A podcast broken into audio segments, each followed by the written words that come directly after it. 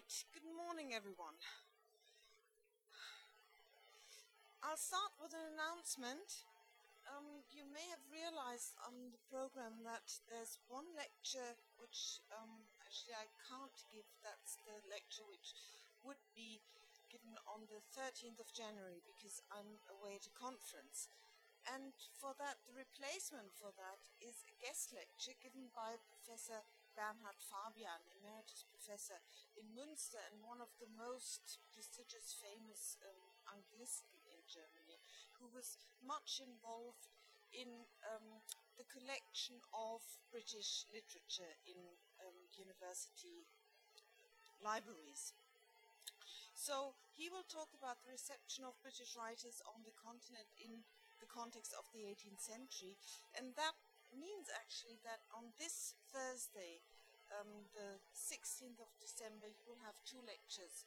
You'll have me in the morning and Professor Fabian in the evening. So I'm sorry for for that, but um, we couldn't find another date. Um, today I'm going to talk about 18th century feminism, basically, and I'll start by giving you an overview of the historical situation of women um, between the time of the Restoration and the late 18th century. I'll talk about some feminist writers, feminist philosophers. Um, I'll talk about the new understanding of sex and gender that emerges in the course of the 18th century, um, and um, also give you some um, examples of reactions to this feminism, and um, then I'll end the lecture um, by talking about two novelists that, well, can't be really classified as feminists, but they would um, certainly range among those writers who were interested in feminist topics. And one is Samuel Richardson, I'll talk about Clarissa, and the other is Fanny Burney and her novel Evelina. So um, let's start with the historical situation of women. You all know that in the 19th century, um, the, the, dominant theme um, of the situation of, of, of, women is this ideology of separate spheres. So men are dominating the public sphere and women um, stay at home, they're domestic. In um, the 18th century, at least at the beginning of the 18th century, as we've heard, the public sphere or the idea of the was just about to emerge. It was not um, yet clearly defined.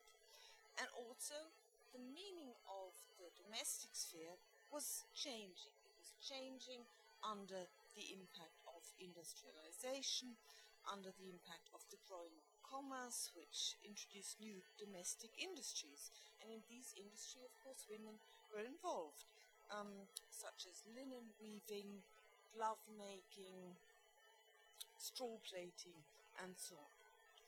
And another influence that needs to be mentioned is um, the increasing education of women, although it's still fairly limited, of course. But there is a growing literacy and um, also an increased amount of literature um, which had in mind um, women as its target, target group was being published. So women were readers were increasingly becoming readers of novels, of periodicals, and um, what helped was um, a new, well, new new model for the distribution of literature, and these were the circulating libraries, so where more and more people had access to books. And women, of course, also went to theatres and operas. There were also um, more and more boarding schools for girls in the late 17th century and 18th century, but you can't really compare them um, to the grammar schools for boys because boys at a grammar school will always receive a classical um, education, that is, a humanist education. They would learn the classical languages, Latin and Greek, and um, at girls' schools, boarding schools for girls, wouldn't offer that. And of course, as you know, the two English universities, Oxford and Cambridge, did not accept women, and neither did the Royal Society. So everything in, in the the 18th century was in flux, was beginning um, to change, and um, new spaces for women were beginning to emerge. And um, one must also bear in mind that you can't really talk about one single situation for all women because there were large uh, differences according to class. And the women who had a presence in the public sphere were, of course, upper class women. So, working class women, they, they worked in homes in these sectors of the economy I mentioned, such as um, textile industry. Um, and, and middle class women, they would go to social events in town, such as assemblies, theatres, tea parties. And the women who had the most privileges, of course, were aristocratic.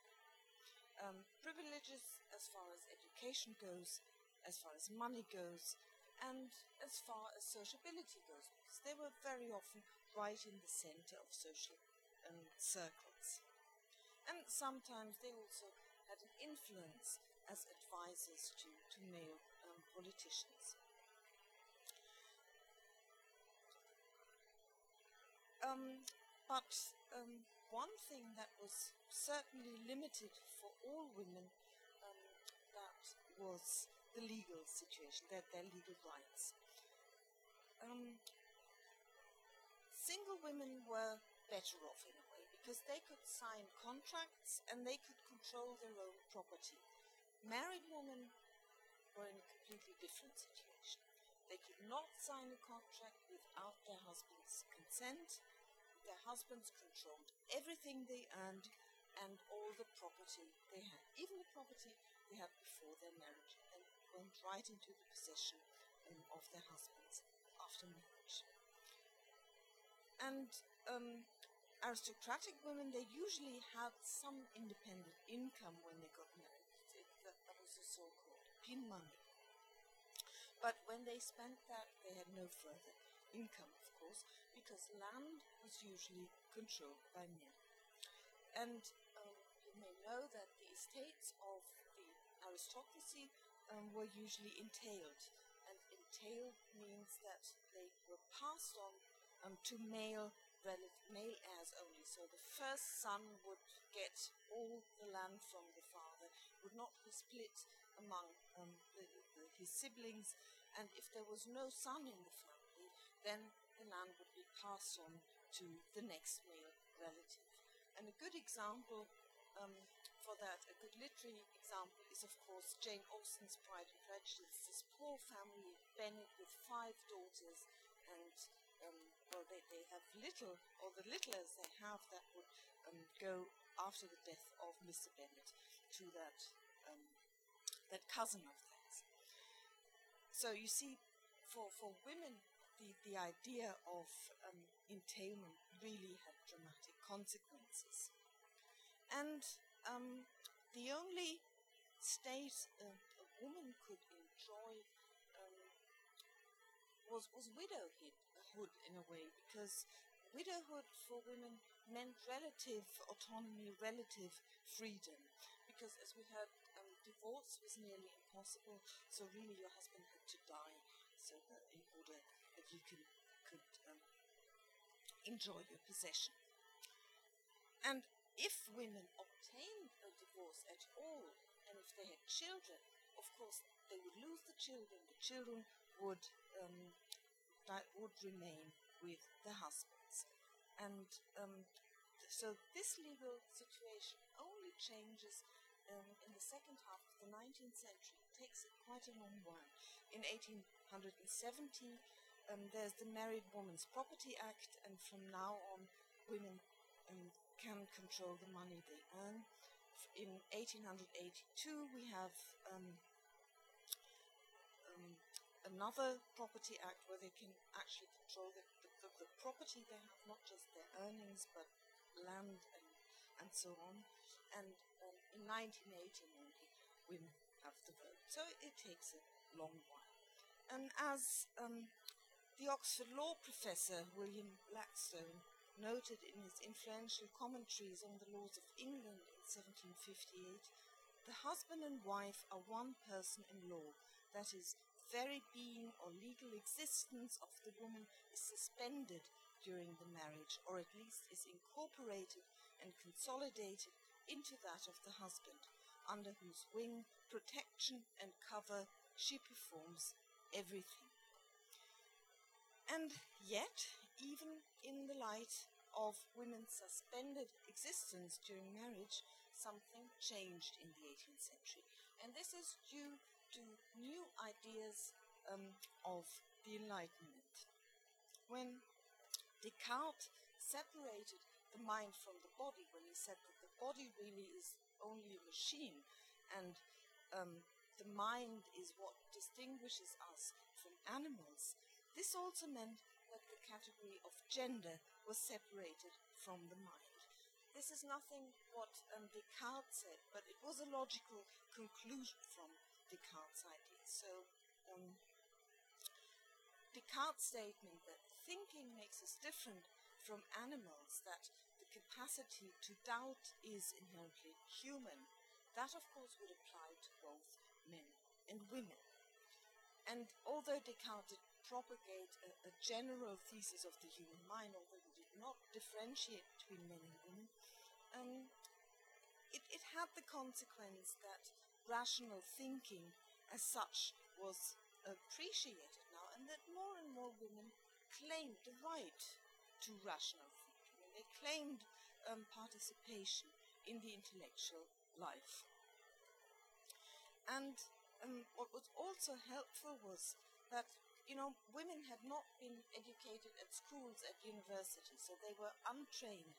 Um, but pure reasoning, as Descartes defines it, is a capacity one has. It does not need a university training, but you're born with that. And this is um, this in a way compensates for the lack of formal education.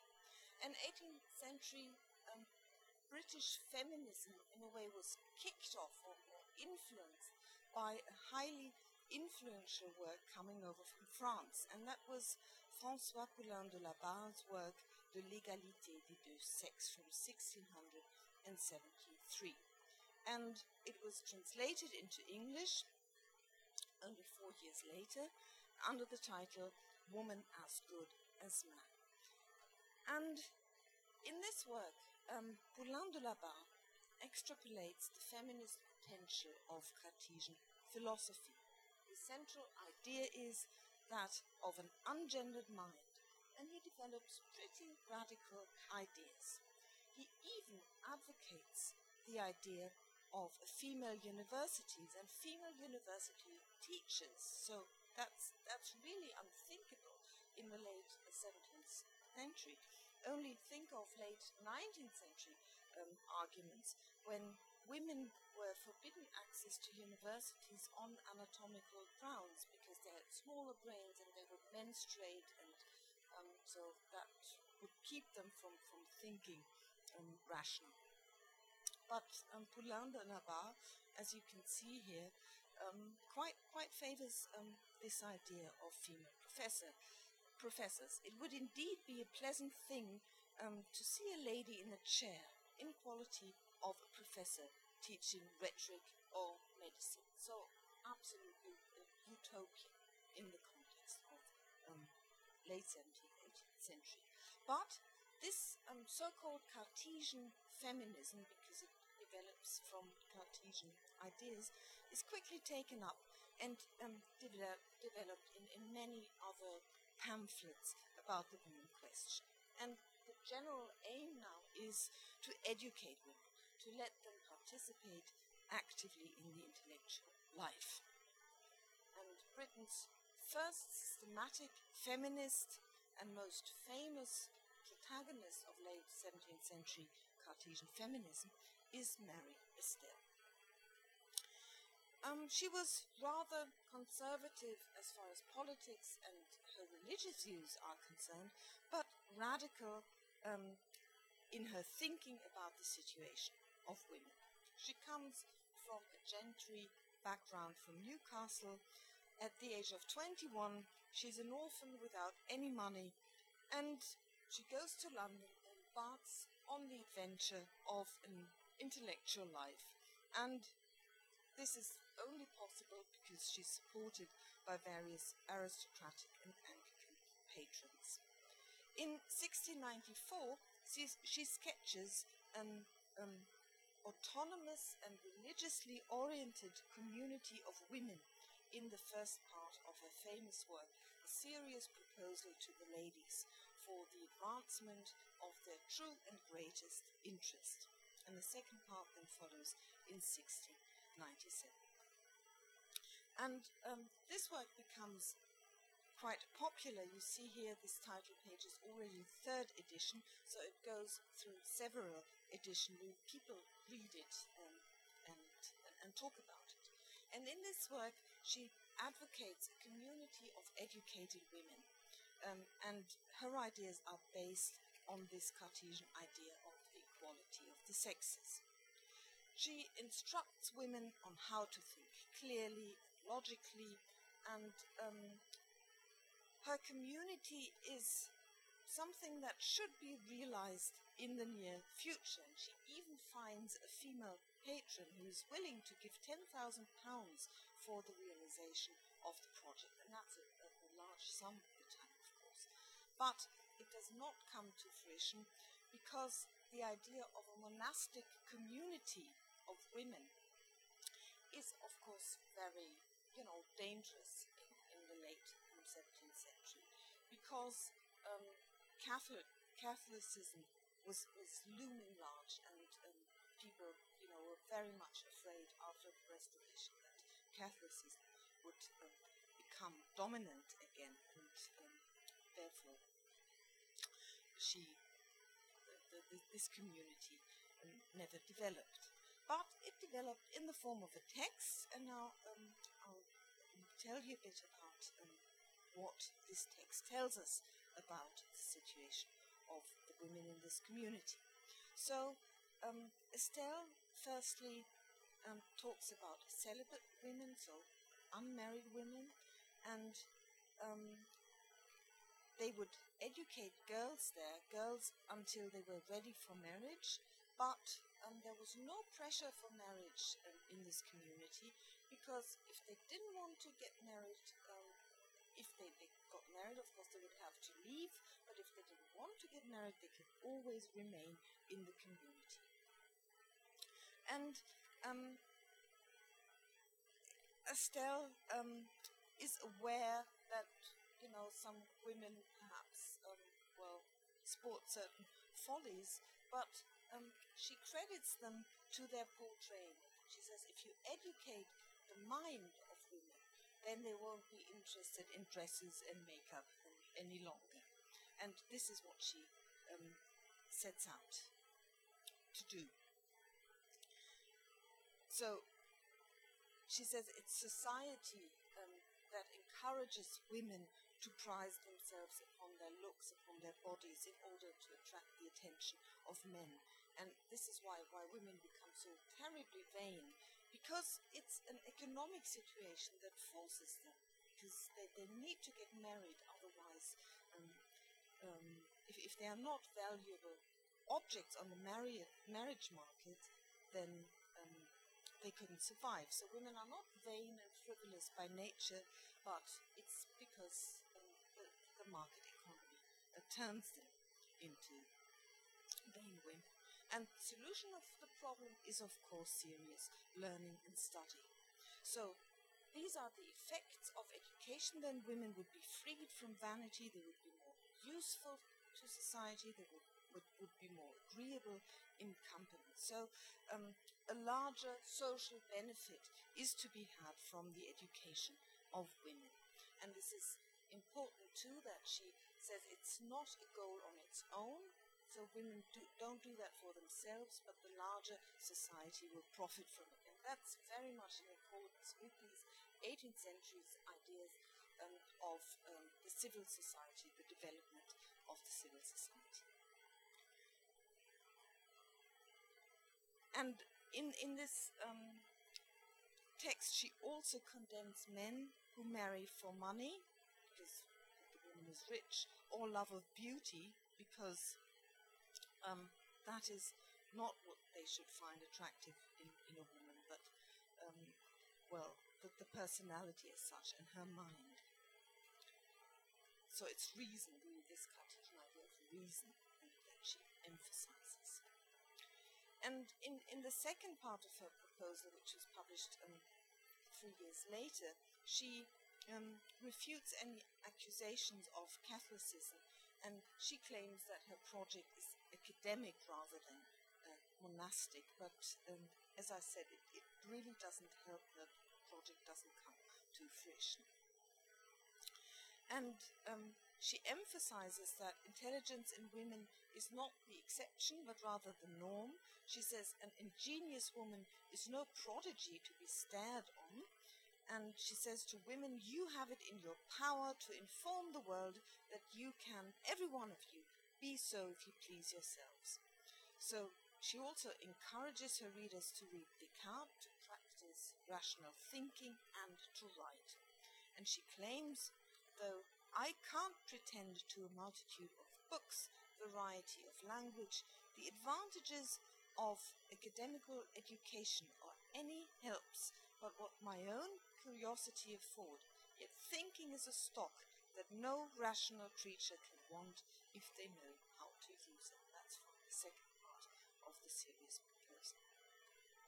So Astell's feminism was in no way meant as um, well a revolution in the sense of the word, which, which means upheaval and disruption of um, society. On the contrary, um, she claims that an educated woman fulfills her um, social roles. She um, is obedient toward her husband, and um, her knowledge will confirm women in their religious faith, confirm their moral strength, their piety, and their virtue. So, female education is needed to fight the vices and the corruption of the age.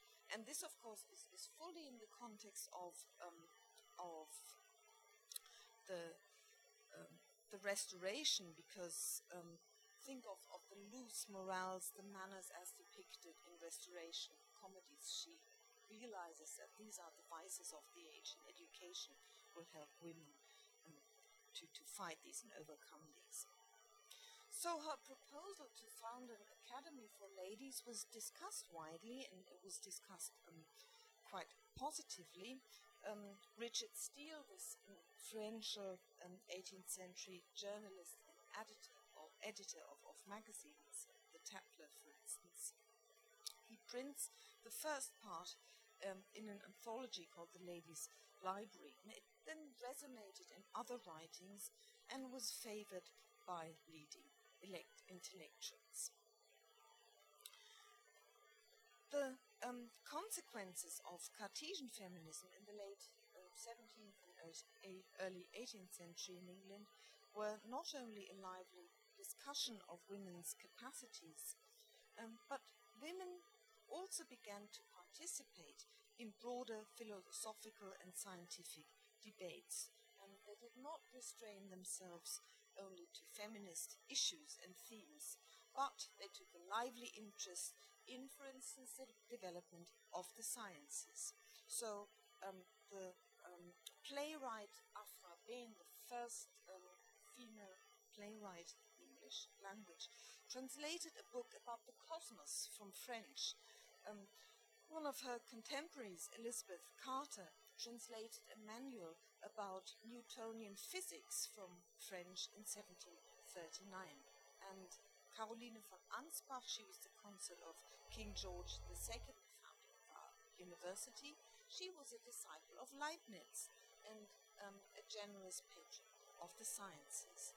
So, although no formal academy of women um, had been founded, and all these attempts to institutionalize um, female higher education didn't come um, to fruition, still you could say that a kind of invisible academy formed itself. It developed in the form of intellectual circles, of networks, um, foremost, and um, so that this collective sense of, of the power, the meaning, the importance of erudition um, certainly was developed. and that then guaranteed an unofficial participation of women in the intellectual life. Um, but there was one group which wasn't invisible, and I'd like to mention it. I've already mentioned clubs, male clubs, and coffee houses as areas for public debate, but there was also a platform for women um, in London where they could exchange ideas and engage in the intellectual life, and that was the so called Blue Stockings Society. Now, when we talk in our contemporary language about a woman um, as a blue stocking, that's a rather derogatory term. A blue stocking is a woman who's, well, very learned but not really attractive and kind of disengaged from, well, from, from real life. Um, but in the 18th century, um, the meaning was different. Firstly, blue stockings did not refer to female stocking, female garment, but it referred to men. Men, you know, men when they were in, in formal attire, they would wear white stockings. That was the thing to wear. And when they were wearing blue stockings, it was a kind of um, informal arrangement. So this blue stocking circle was, was called blue stocking circles because men were also allowed there. It was not exclusively female, and it was informal enough so that they didn't have to wear their white stockings. And it was a society that was founded in the early 1750s as, um, well, a literary discussion group. And therefore it was, um, well, a step away from traditional non intellectual women's activities. So, um, women the, the women of the blue stockings they shared um, intellectual pleasures, um, but they were also um, rooted in well in mundane um, domestic life. They shared a sense of responsibility for the community, um, uh, and they tried to integrate their intellectual pursuits, their erudition, in their domestic framework. Um, I mentioned Elizabeth Carter, who translated this manual about Newtonian physics, she was a good friend of Dr. Johnson. And um, Dr. Johnson, um, well, held her in, in, high regard, not only um, in her role as a prolific translator, but also for her culinary skills. And Dr. Johnson writes My old friend Mrs. Carter could make a pudding as well as translate epithet from Greek and work a handkerchief as well as compose a poem. So that was, you know, the ideal of um, of femininity that women could do both, um, make good pudding and um, write poems. So to come back to um, Astell, after education, marriage is her next big topic. And um, she writes um, a work called Some Reflections upon Marriage Occasioned by the Duke and Duchess of Mazarin's Case. And that actually is um, a real event. Um, one of her neighbors, the Duchess of Mazarin, um, is very unhappy in her marriage, and um, well, there, there's a,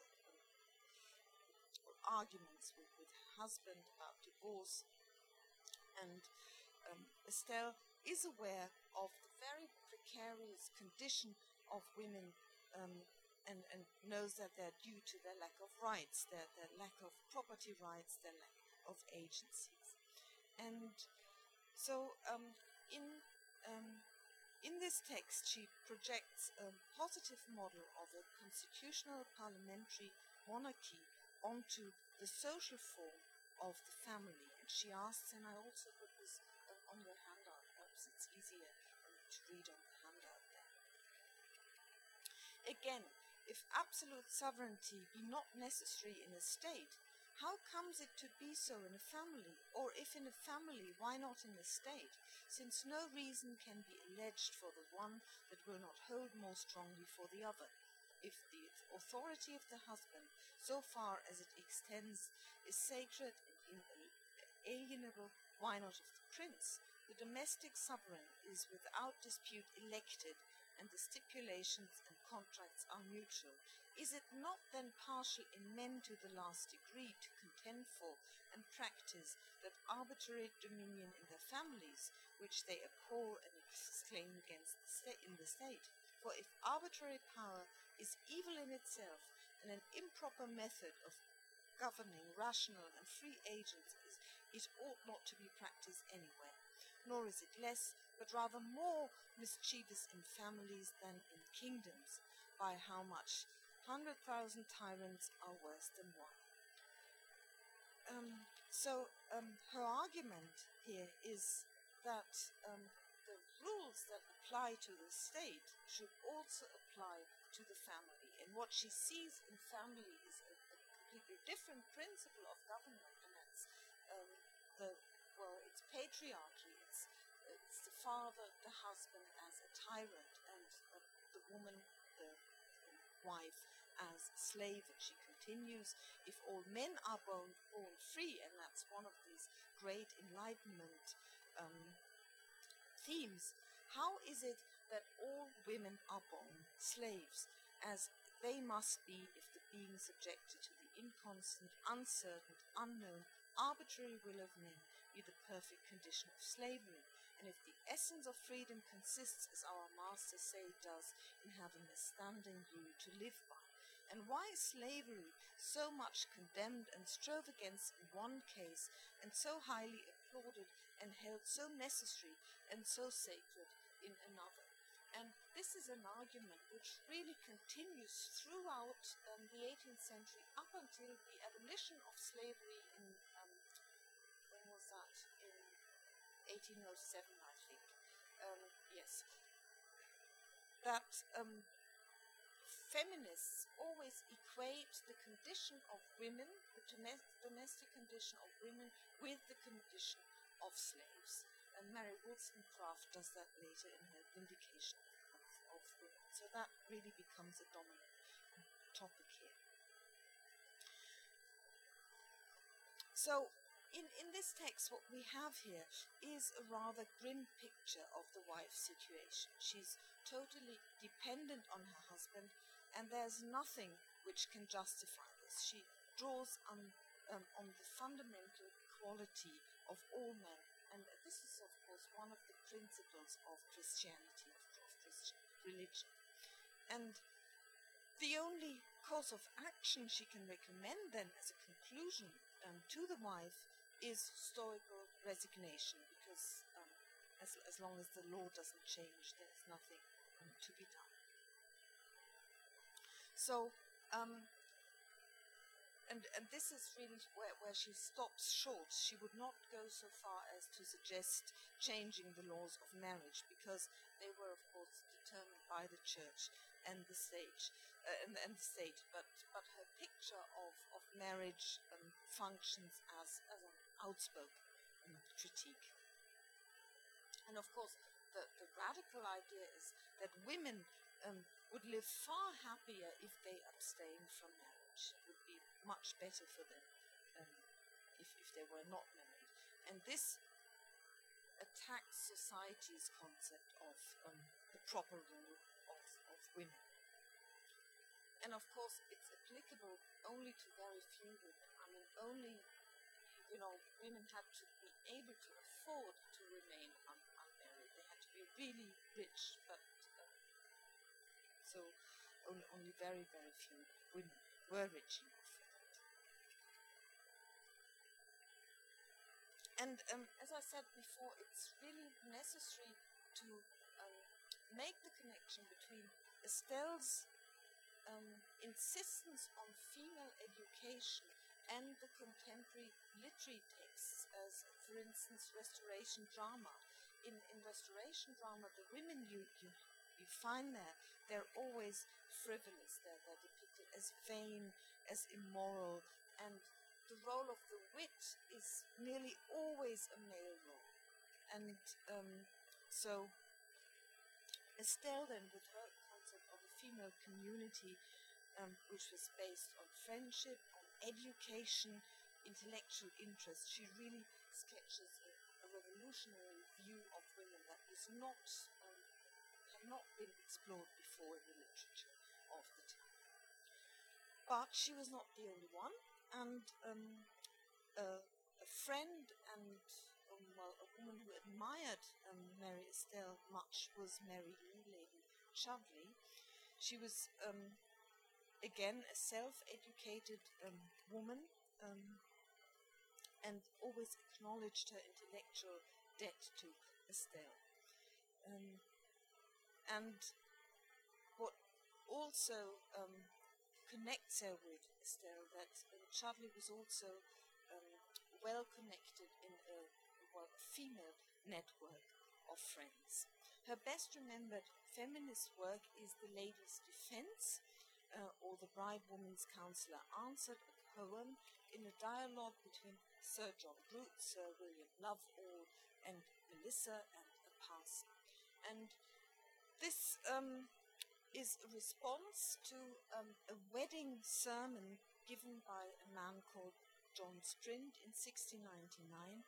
And um, well, this, this was not just delivered in church, but it was also published as a pamphlet, this wedding sermon.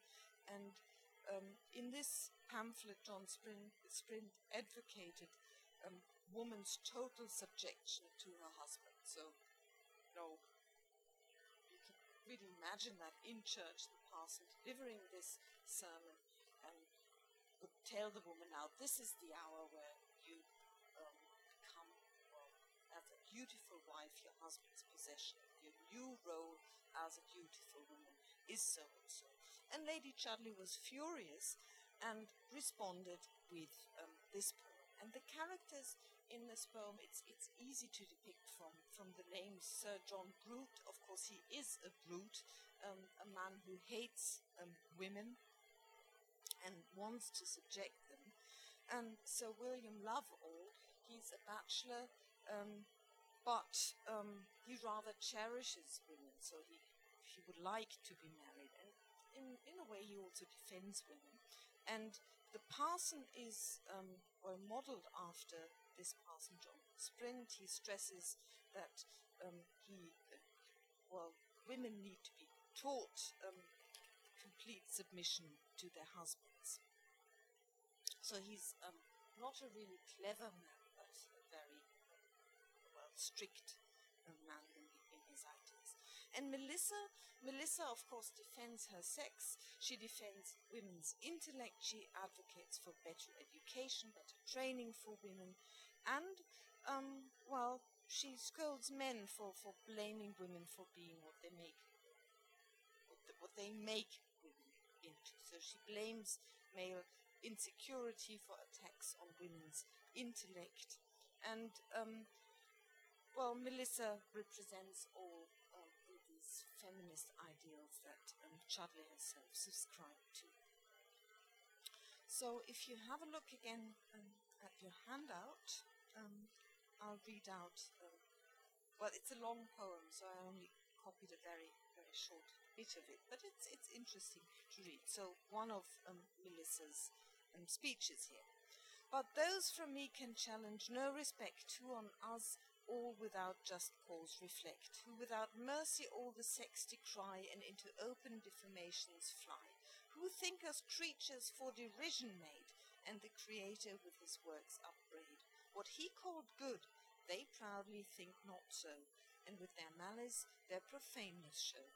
Tis hard we should be by the men despised, yet kept from knowing what would make us prized debarred from knowledge, banished from the schools, and with the utmost industry bred fools. So again, a non-essentialist view of women. Women, if women behave like fools, this is not because they are born as fools, because, um, but because society makes them into fools, because they don't get proper education. Laughed out of reason, jested out of sense, and nothing left but native innocence.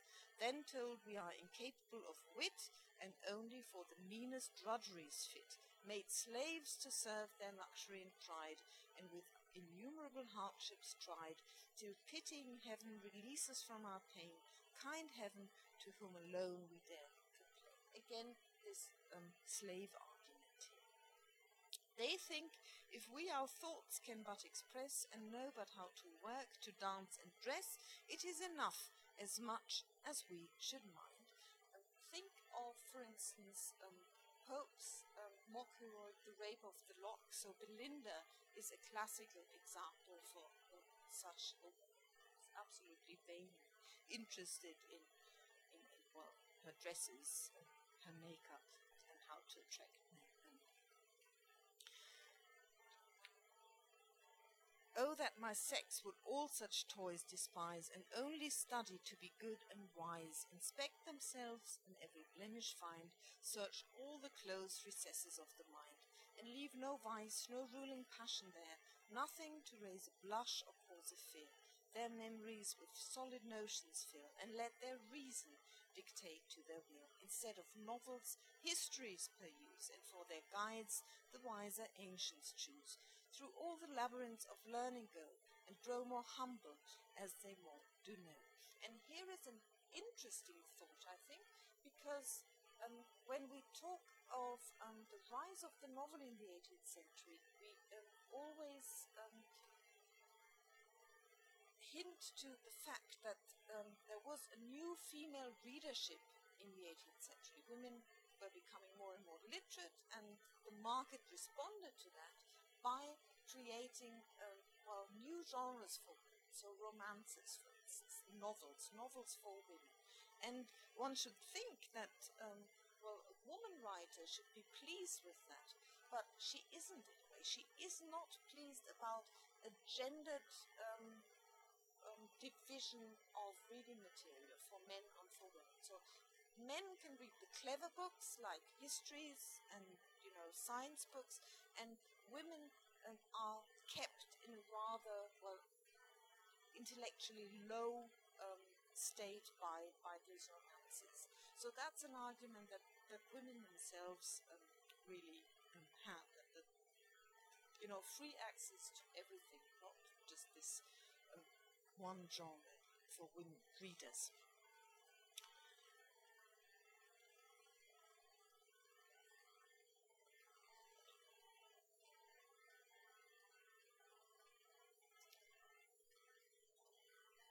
Right. Um, so, in the late 17th century, it all, you know, this, this Cartesian feminism started all very nicely.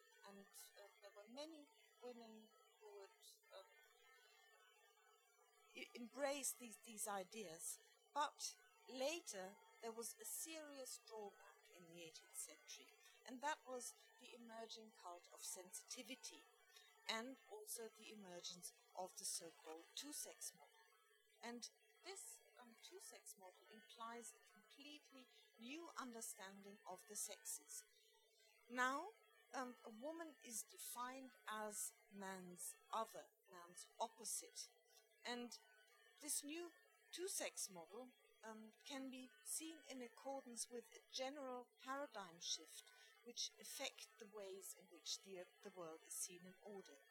Rather than explaining and thinking with the help of analogies, and that was the older way of explaining the world, now a new mode of thinking emerges, and that is a mode of thinking that operates with oppositions, binary oppositions. All the new um, botanical, anthropological, medical, classificatory systems in the late, um, developed in the late 18th century, 19th century, are based on oppositions. So consequently, the difference of the sexes is interpreted no longer as a difference um, based on a fundamental analogy.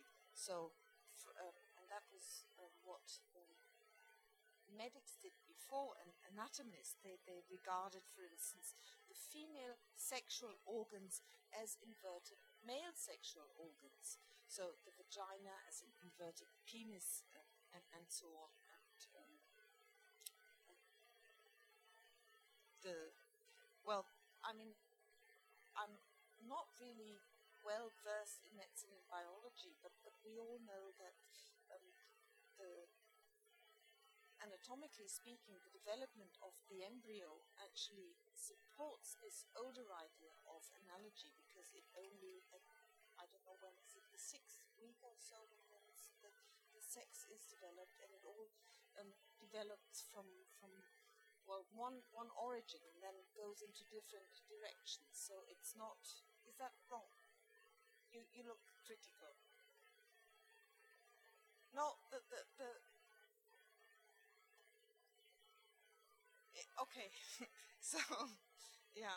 Um, but um, the, the, the 18th century now, they, they had the understanding that, the, in the later 18th century, this two sex model, they had the understanding that um, there was this fundamental difference between um, sexual difference between men and women.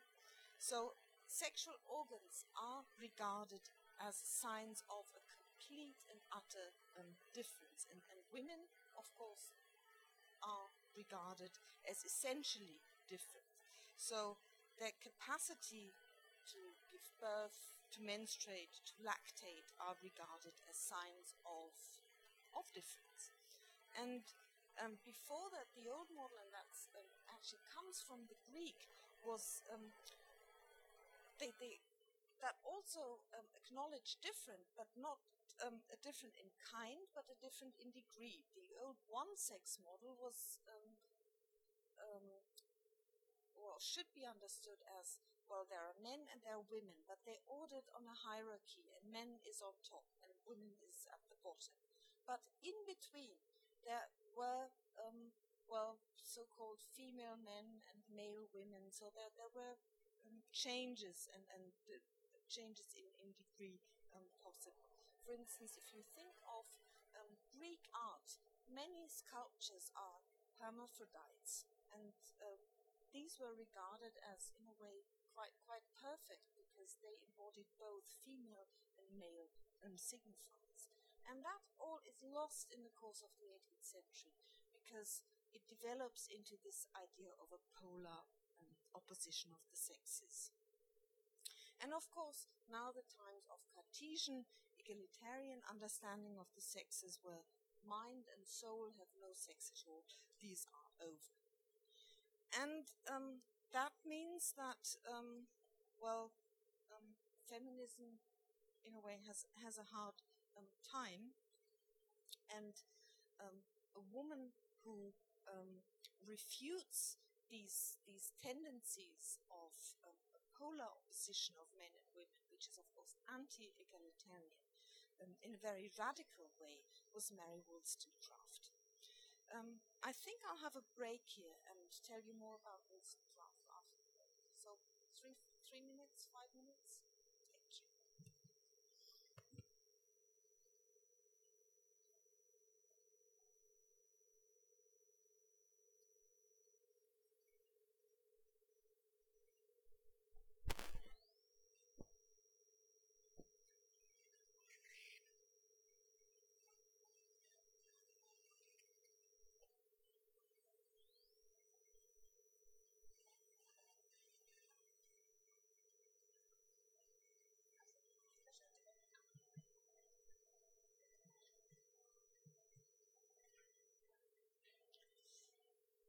Right, let's continue with Mary Wollstonecraft. She was the most prominent feminist advocate of egalitarianism in the late 18th century. And in um, Vindication of the Rights of Woman, published in 1792, of course, in the context of the French Revolution, she declared that both women and men were human beings endowed with inalienable rights to life, liberty, and the pursuit of happiness. And here you, you really hear the, the, the, ideas of the French Revolution ring. And of course, she, um, she also took up the claim for female education. She insisted women should be free to enter business, pursue professional careers, and vote if they wished and she declared, I speak of the improvement and emancipation of the whole sex. Let woman share the rights, and she will emulate the virtues of man, for she must grow more perfect when emancipated. So that really follows um, the old line of Cartesian feminism. But um, she went further than that because she dared what no other woman had done before. She um, herself um, pursued a, a career as a full time professional writer on serious subjects. And she did that without an aristocratic sponsor. So both Astell and Chudleigh were women who could afford um, to write because, um, well, their electricity bills were paid by aristocratic sponsors. But um, Wollstonecraft had no patron, so she had to work for herself. Um, and it was um, um, a harsh struggle. She was very poor at times. She could only um, afford, um, well, very basic lodgings. She seldom ate meat. That's what she writes in her uh, in her journals. And um, what I found particularly moving when she had wine, she would only drink it from a teacup because she couldn't afford a wine glass. So you can imagine the circumstances she lived in. She had no formal um, schooling, but um, and because she was um, well, she came from a kind of um, her father was kind of gentleman farmer, but always in debt and and um, and very poor. So she left her family um, early and got her was basically self-taught. She got her education from a library from from friends in which she spent a, a considerable uh, time. And um, because her family was not rich, she resolved to make her own way. And um, well, she the, the first um, proper job she had, she became a governess, and that's you know that at the time was very conventional for women who had no money. Um, and later, then, she started her own school. She moved in circles of, of radical freethinkers and dissenters, dissenters who promoted reform of British um, political uh, systems. And, um,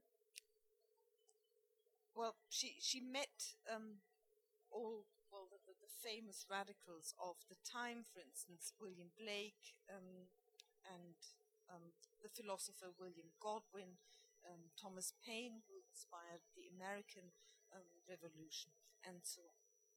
And um, when the French Revolution broke out in 1789, that of course triggered um, well explosive um, controversy among these circles. in a man called Richard Price um, gave um, a talk, a, a public talk uh, in England, um, in the context of the French Revolution, defending the right of the French people to rebel. And um, he said that um, the same should apply to the English. English people should be able to choose their rulers. And that, of course, was an obvious challenge to the um, hereditary monarchy. And this then it alarmed Edmund Burke. Edmund Burke, was a member of parliament, and um, he wrote his reflections on the revolution in France, quite an influential, famous text. So that's a, a brilliant, rhetorically brilliant attack um, on natural rights, a, a, a, defense of the aristocracy and um, the monarchy.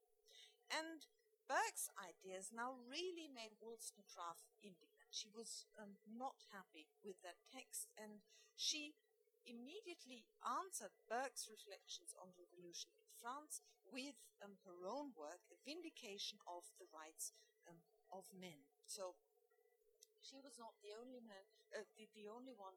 About thirty other replies to Burke's texts um, are um, recorded in that period, and um, so this was a very um, polemic um, text um, to to Burke, and um,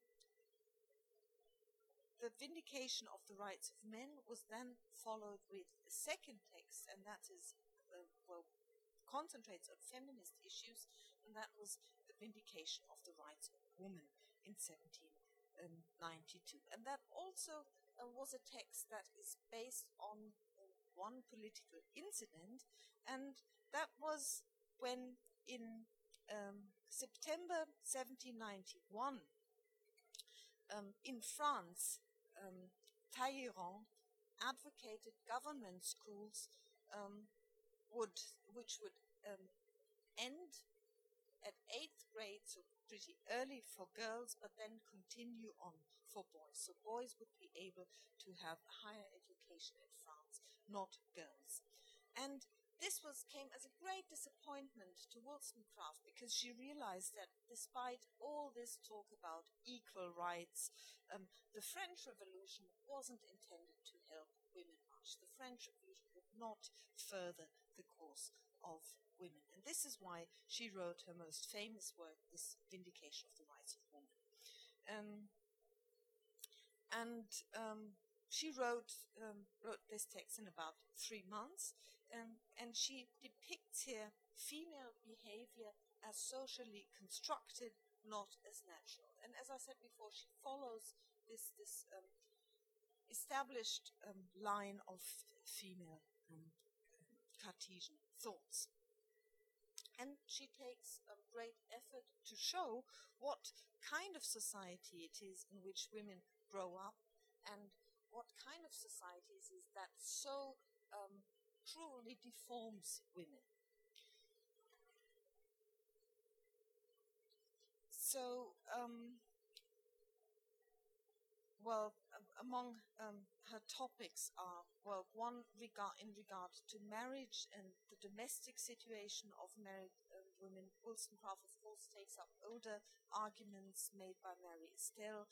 She says that these laws are absurd, that make a unit of man and wife, and um, that, that women are reduced to a mere cipher. Because she says you can only be generous as a human being if you have something. Women who don't, who are not allowed to have their own possessions, can never be generous human beings. And you cannot be a virtuous person if you are not free. And um, freedom is denied to married women. So um, all you know the, these um, social and um, moral virtues, um, she says, um, they are not natural to people, but they are consequences of their social standing, their, their, their legal situation. And she also issues an early call, call, for women's suffrage. She writes, I really think that women ought to have representatives instead of being arbitrarily governed without having any direct share allowed them in the deliberations of the government. So that, of course, um, is pretty radical for the time. Um, and Again, taking up the ideals of late 17th century feminism, she believes that education can be the salvation of women. The exercise of their understanding is necessary. There's no other foundation for independence of character. Um, and she insists that women should be taught serious subjects like reading, writing, arithmetic, botany, natural history, and moral um, philosophy. And she also recommends vigorous physical exercise to help to stimulate the mind. And if you care to have a look at your handout now, I think I shan't read um, everything um, to you, but just a bit. So, um, the first paragraph here, named 42, goes to render mankind more virtuous and happier, of course, both sexes must act from the same principle. How can that be expected when only one is allowed to see the reasonableness of it? To render also the social compact truly equitable, and in order to spread those enlightened principles which alone can ameliorate the fate of men, women must be allowed to found their virtue on knowledge, which is scarcely possible unless they be educated by the same pursuits as men. For they are now made so inferior by ignorance and low desire as not to deserve to be ranked with them, or by the serpentine wrigglings of cunning they mount the tree of knowledge and only acquire sufficient to lead men astray. So again, what she hammers into the brain of the of her contemporaries is education is um, what what is society, education for women is what a society needs. That's the basis of everything. And then um, she has some clear ideas um, how this can be um, brought about. So, um, in schools, she writes at 44, women should be taught the elements of anatomy and medicine, not only to enable them to take proper care of their own health, but to make them rational nurses of their infants, parents, and husbands. So, again, education is nothing that women do for themselves or acquire for themselves, but there is um, a public effect, um, something good to be had for the, for um, the whole societies.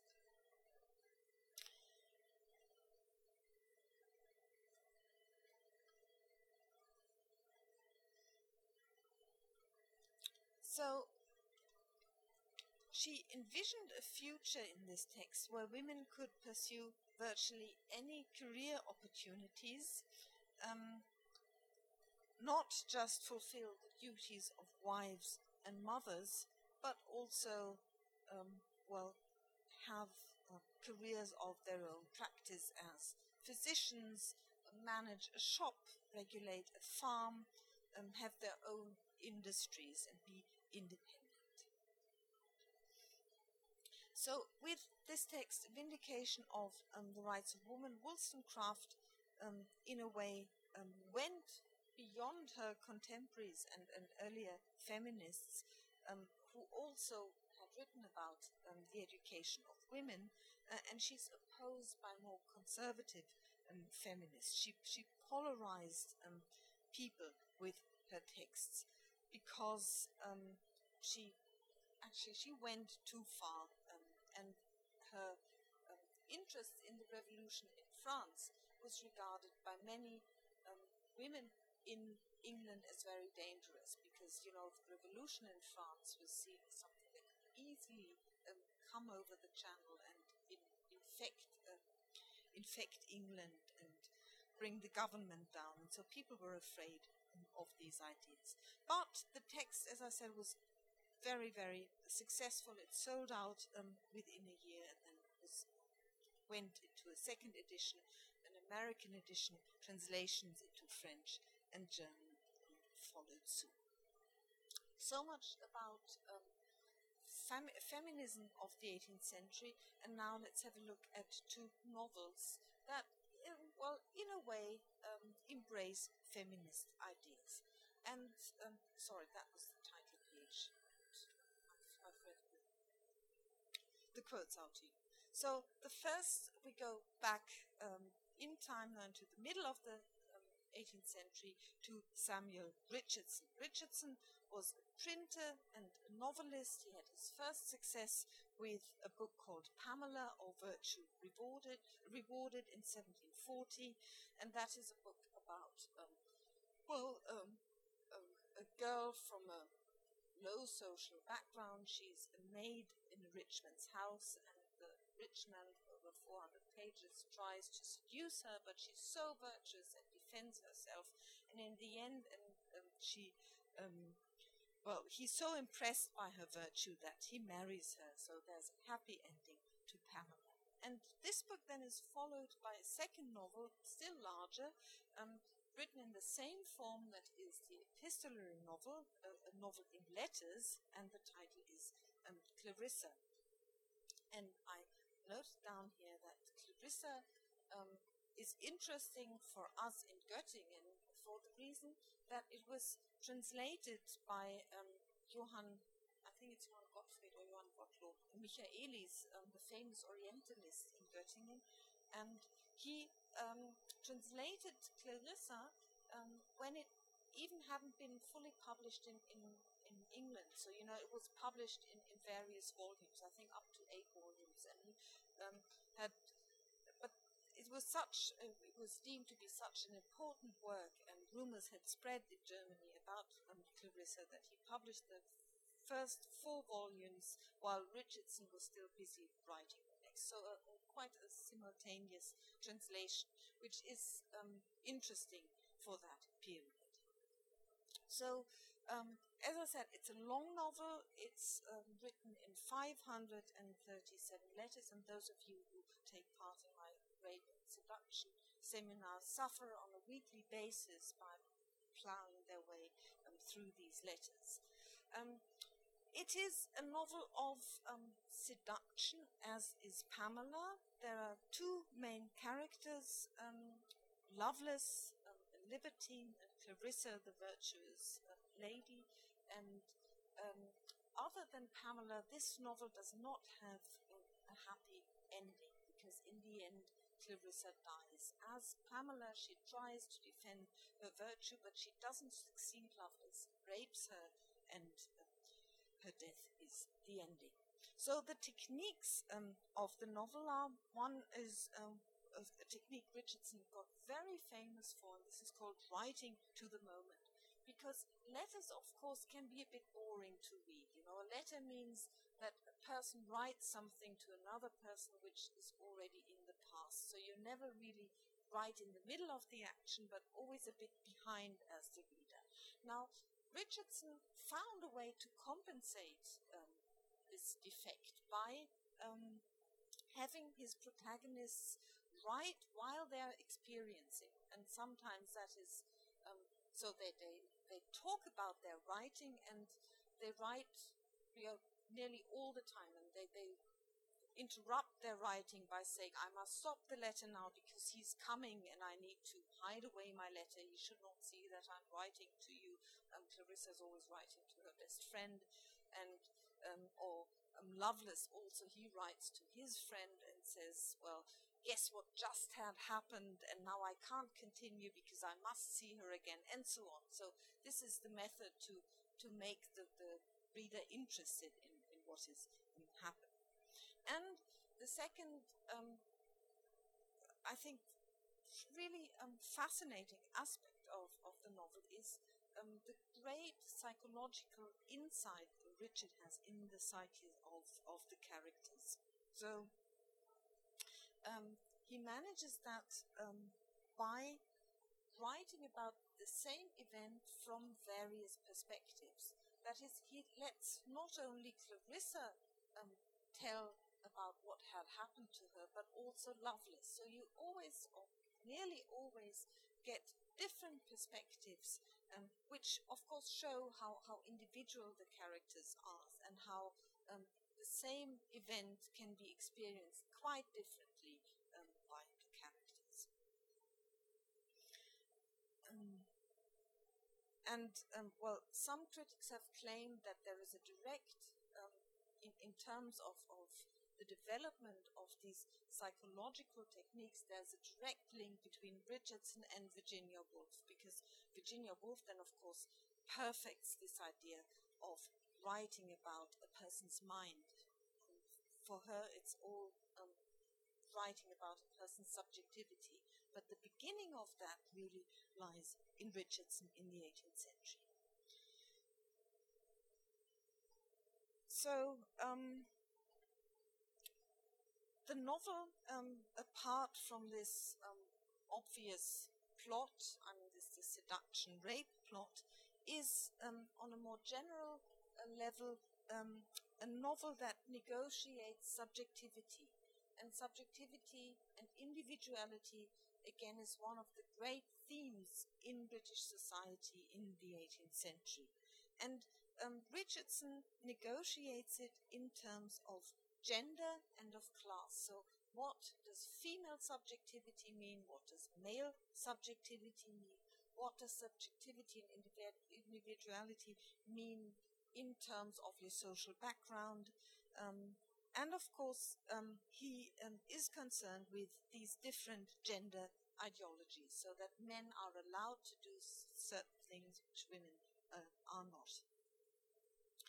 And um, the unhappy ending, the death of Clarissa, um, is not just, um, well, of course, an unhappy ending in terms of the plot, but it also hints to the idea that these two people who stand, the man um, Richardson, um, Lovelace stands for the old unreformed aristocracy. Um, he's a liberty. And Clarissa stands for uh, well, the new aspiring middle classes, that they cannot come together. There is no happy ending for the two. And of course, that was something that was much discussed in society. The new aspiring middle classes wanted to gain status in the 18th century, and many um, uh, fathers, um, well, well, you could say, sold their daughters to um, aristocrats because it, these were the new rich middle classes. The aristocracy had no money, so in a way, it was uh, um, um, thought to be quite um, a, a fruitful um, a marriage between the middle classes and the aristocracy. But, but um, Richardson is doubtful about. So, about a bit more about the two um, characters. Um, as I said, Lovelace was a libertine. Now, libertinism is, um, well, um, a, you could say a gendered ideology, meaning that um, a man, um, well, leads a life that is absolutely hedonist. He's pursuing his own pleasures and everything revolves about the pursuit of his own pleasure, and he uh, regards women as mere objects of, um, of for for his pleasure.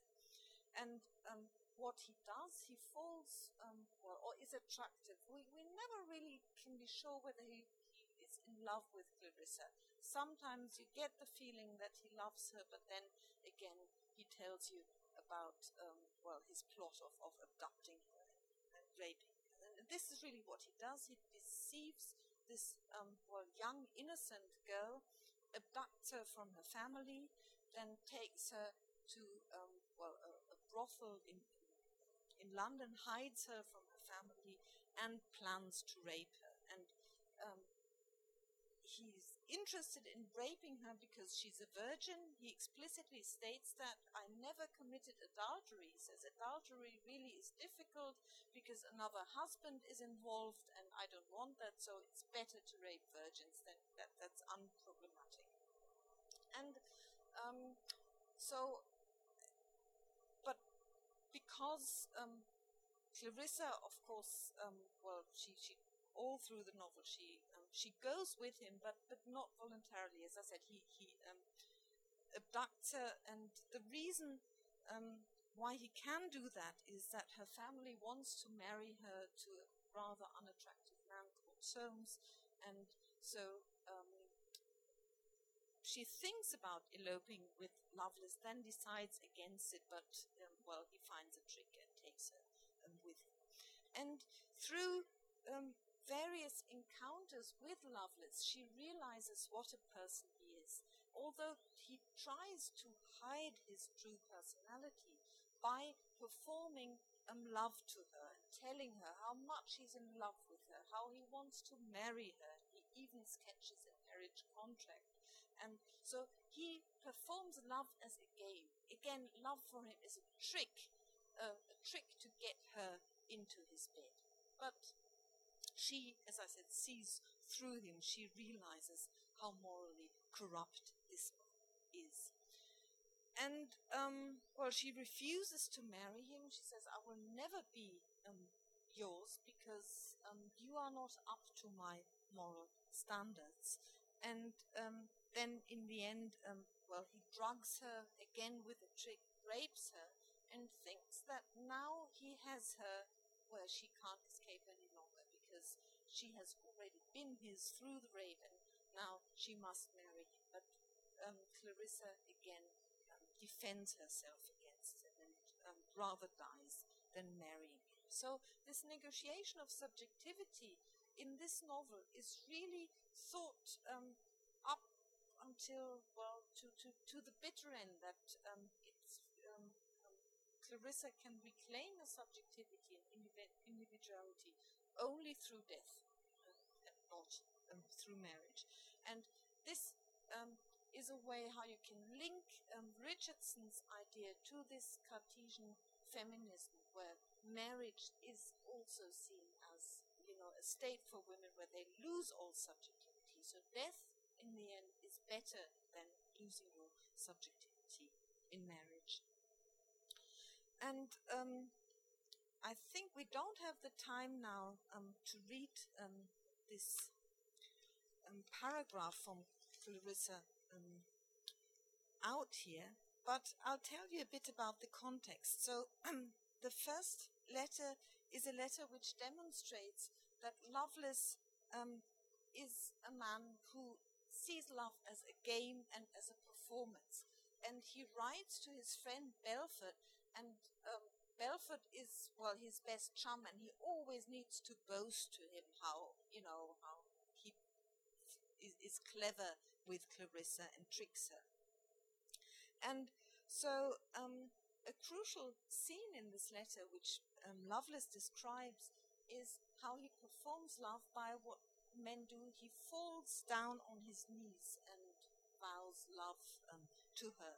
And um, that is such a, well, a ritualized practice in 18th century lovemaking that you should think, um, and, and, but, but people did not regard it as such. A man who goes down on his knees and declares his love is, um, well, or was regarded as a man who actually, um, well, was serious about um, marriage and, and, and lovemaking. But um, Clarissa sees through him and says to him, well, you better get up, don't go down on your knees because I think this is a mockery. So she thinks that he parodies these rituals, and that this is, of course, what he does. So his, performance is um, quite bad, and then he's um, upset about this. Um, that that she, he could not um, really persuade her. So his continuous efforts of persuading um, Clarissa don't come to any fruition because she has a clever mind. She is very sharp-witted, and um, sees through all his tricks. And so the only resolution for him, of course, in the end, is to drug her, to give her a, a potion that um, she's absolutely willing this. And what also um, and um, about and and um, Clarissa always claims her free will and is denied her free will, and this is what the second letter is um, about. That um, although she has no no agency um, in terms of space because she's confined in that house. She can't go home to her family because her family, um, well, renounces her. They don't want to talk with her any longer. But um, she, well, as I said, is a, a virtuous woman. She has her faith in God. So the agency she reclaims up until the end is a moral agency. And in that moral agency, um, she's of course far superior than him. And the last letter is a letter from her uncle to Clarissa, um, which is um, towards the end of the book, which again reinforces the idea um, of um, well how families can treat their daughters so badly by enforcing them um, by, by forcing them into marriage, and that is also an idea um, which is emphasized in by, by, many feminist thinkers of the time that uh, girls are not objects on the marriage market. They should have their own free will. They should be able to choose their partners. And Clarissa's family um, doesn't abide. Um, yeah. Shall we talk about Burney next week?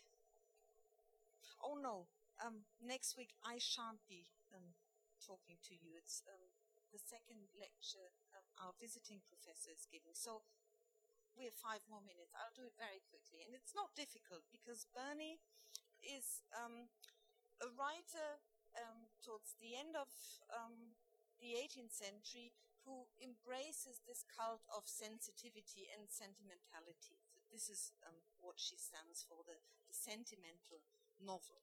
And she is the most significant writer of sentimental, uh, well, female um, significant writer of sentimental fiction, which, um, well, a male writer that should be mentioned here, and I think will be mentioned later, is of course Laurence Sterne. Sterne stands for this tradition of sentimentality. And um, her, the, the, book I'm going to talk about is called um, Evelina, and um, this is, um, well, a book, a novel that um, incorporates feminine concerns, domestic concerns, and, um,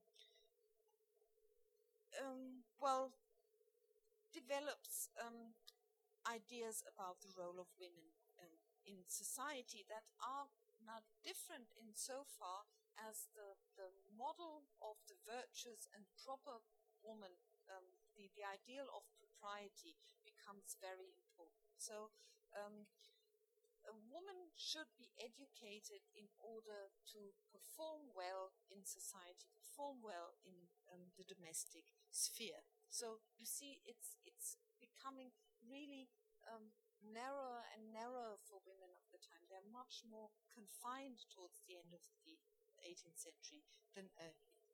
Um, Fanny Burney herself, to give you um, an idea of her biography, um, an, as an aspiring writer at the time, she faced um, difficulties, um, well, because the literary scene of her time um, was dominated by men, women who had no patron had a really hard life. So Wollstonecraft um, faced the same difficulties, and so did, did Fanny Burney. Um, in um, I think I'll, I'll skip that. So um,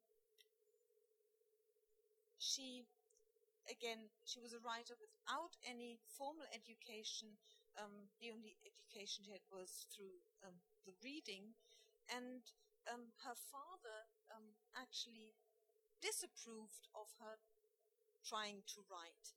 And um, in 1767, um, because her father disapproved so much of her wish to become an author, Burney destroyed all her manuscripts. And it was only years later that she started writing again. So that's um, I think, a biographical information which is helpful because it shows that, that women really um, had a hard time if they wanted to become a writer. There were, um, well, ideological um, constraints.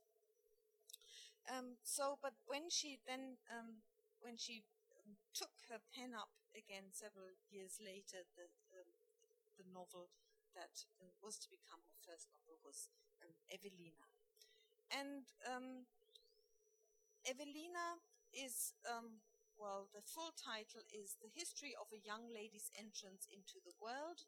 Um, it was, of course, published anonymously. I say, of course, because um, for women um, to be a novelist at the end of the 18th century was a precarious um, situation.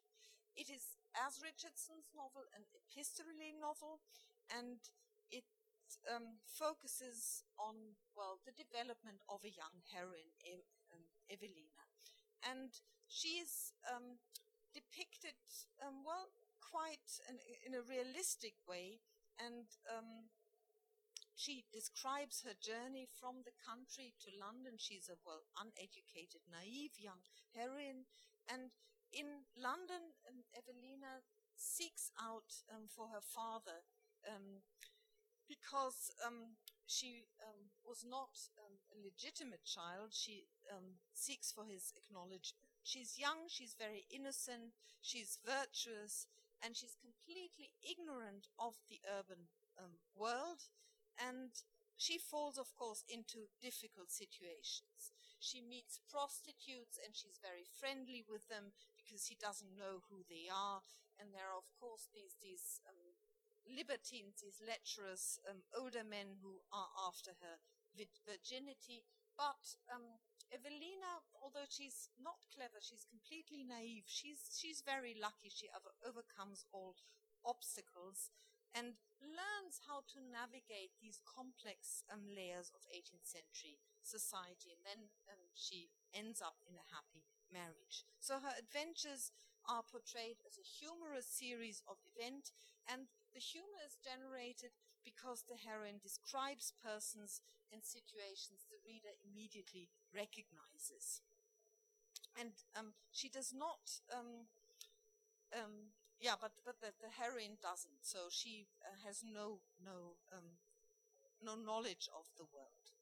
So, um, Burney concentrates here on the narrative perspective of her female protagonist, she creates and foregrounds a female sensibility, and she emphasizes the subject state of her heroine, and she directs the reader's attention to the difference between how her heroine perceives the world and how the norms of a patriarchal society function. So Evelina's view um, of the events of the world are always uh, formulated as a critical alternative. So, but but on the whole, it's a social comedy. It makes fun of this innocent um, young heroine as well as of the society. And um, the last, this is Evelina, and the last bit is the dedication, which you will also found on, uh, find on your handout. And I will end with this. This is a dedication to her critics, and she presents herself here as a, as a young, as an unknown and inexperienced writer, but also with a certain amount of self assertion. She asks not for mercy, but for justice on the basis of her um, well, poetical her um, achievement in the text. So I'm sorry that uh, I rushed a bit through Evelina, but um, I wanted to um, not not to keep you much longer. Thank you very much, and we'll see each other next week.